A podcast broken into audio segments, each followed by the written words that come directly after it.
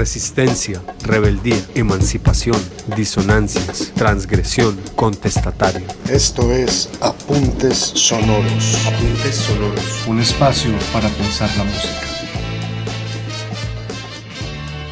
Bienvenidos a Apuntes Sonoros, un podcast que explora diferentes géneros musicales y su relación con movimientos contraculturales o contestatarios.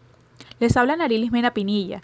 En esta ocasión hablaremos sobre Sidney O'Connor y su vertiginosa carrera dentro de la música.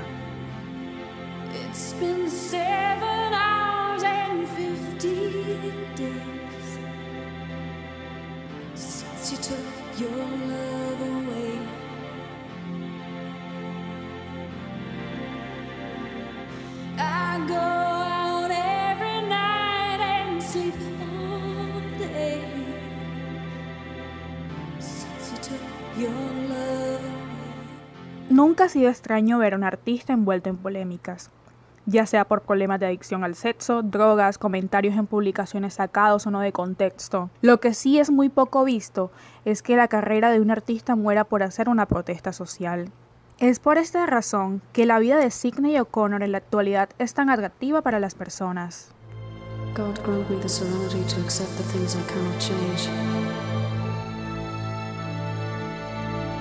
Courage to change the things I can, and the wisdom to know the difference.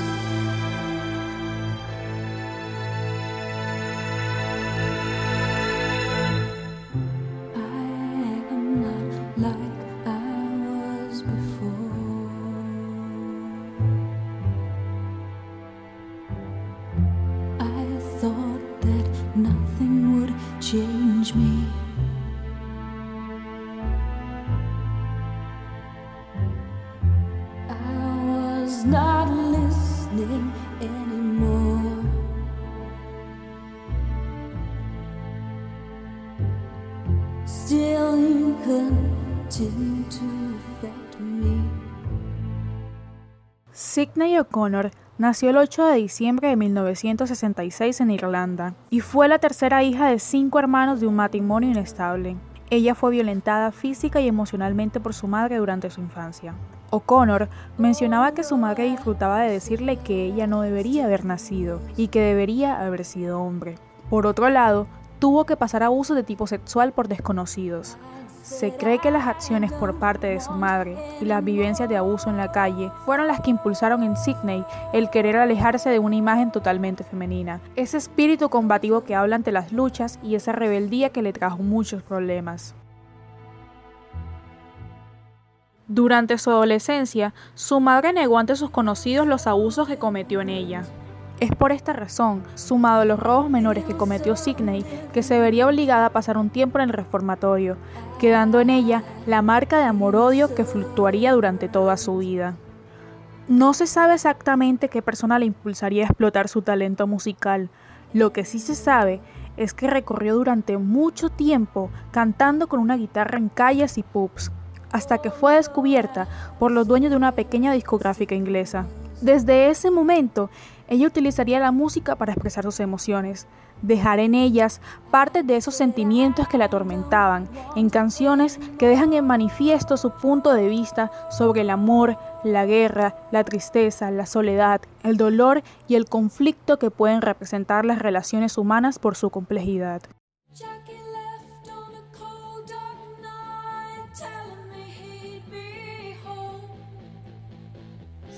sail the seas for a hundred years.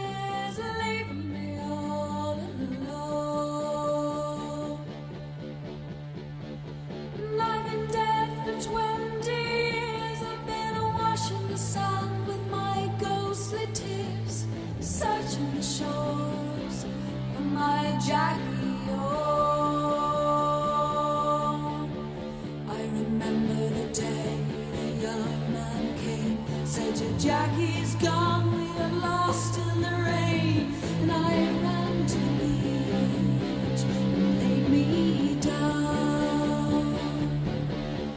You're all wrong, I said, and they stared at the sound that man knows that sea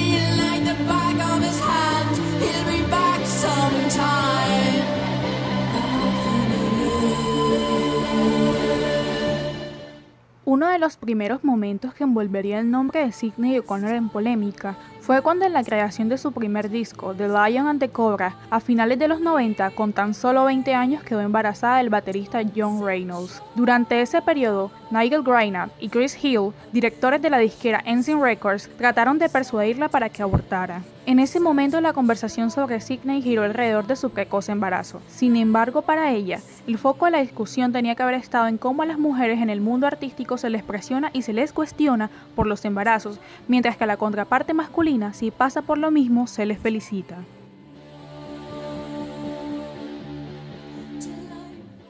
Este episodio no solo muestra la falta de equidad en el mundo musical, sino que también enseña qué tan fuerte era la opinión de ella en ese momento al decidir continuar con su embarazo a pesar de las presiones de personas que se podían considerar sus superiores.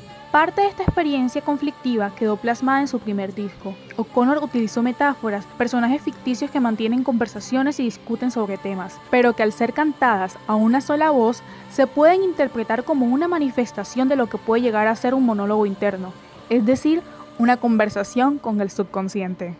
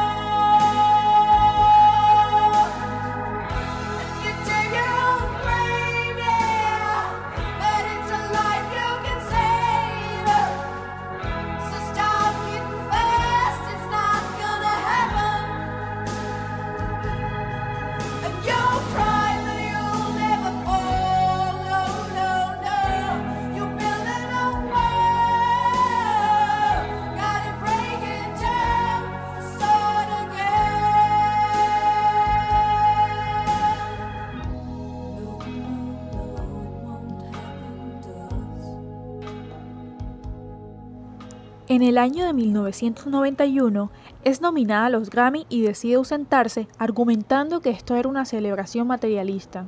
Esto aunque si bien no dañó su carrera, fue un mal trago para la gente que estaba detrás. Al año siguiente, específicamente el 3 de octubre de 1992, ella se presentó al Saturday Night Live cantando un cover de la canción War de Bob Marley. Al final de su interpretación cambió la letra racismo a abuso de menores y rompió ante las cámaras la fotografía del Papa Juan Pablo II, señalando que debían enfocarse hacia el verdadero enemigo. En solo una noche, Sidney O'Connor pasó de ser una de las artistas más queridas a ser odiadas por los estadounidenses y los cristianos alrededor del mundo. Fue tan aplastante lo que pasó esa noche que se convirtió en uno de los hitos de la televisión estadounidense. Sidney, una mujer que se había atrevido a denunciar los abusos realizados por parte de la iglesia, fue ignorada y tomada por histérica. Solo el sentimiento de odio quedó de esa controvertida noche.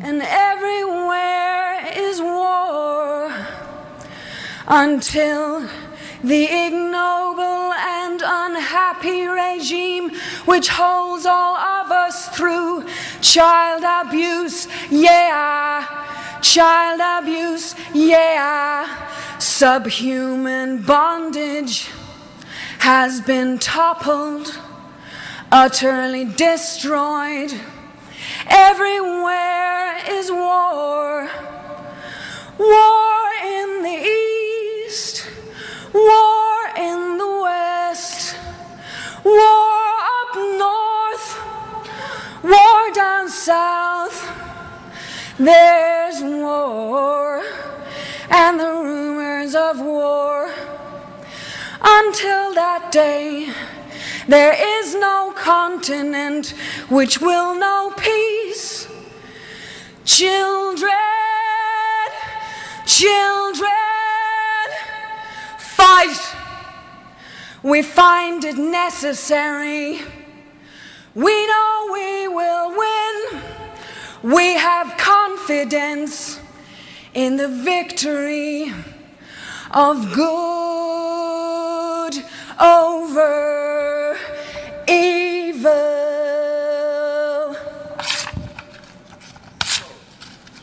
Fight the real enemy.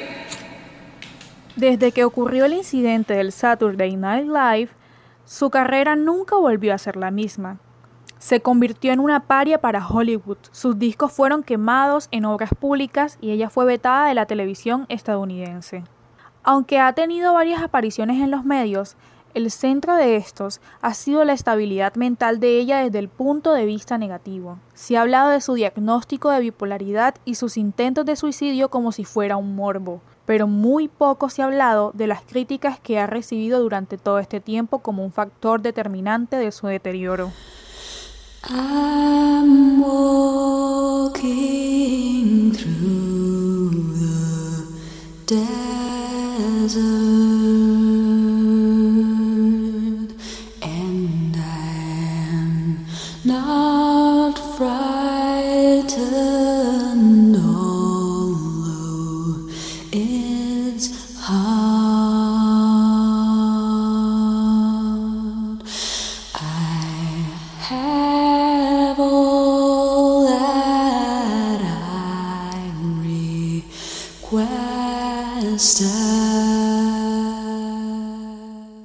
En definitiva, Sidney O'Connor usa la música como terapia al utilizar sus experiencias para sacar el dolor que hay dentro de ella y para hablar de aquellas protestas sociales en que en algún momento creía.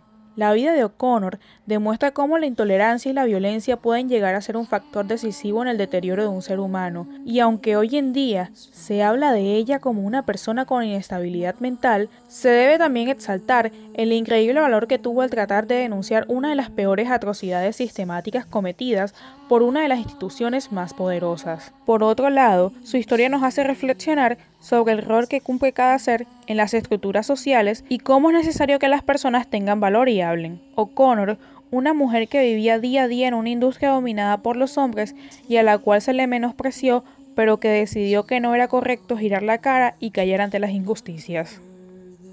Hemos llegado al final de este episodio de Apuntes Sonoros. Agradecemos la oportunidad de llegar hasta ustedes. Esperamos que el contenido de este podcast despierte nuevas reflexiones y apetitos musicales. Los invitamos a continuar explorando los demás episodios de Apuntes Sonoros, Música para Pensar. Resistencia, rebeldía, emancipación, disonancias, transgresión, contestatario. Esto es Apuntes Sonoros. Apuntes sonoros. Un espacio para pensar la música.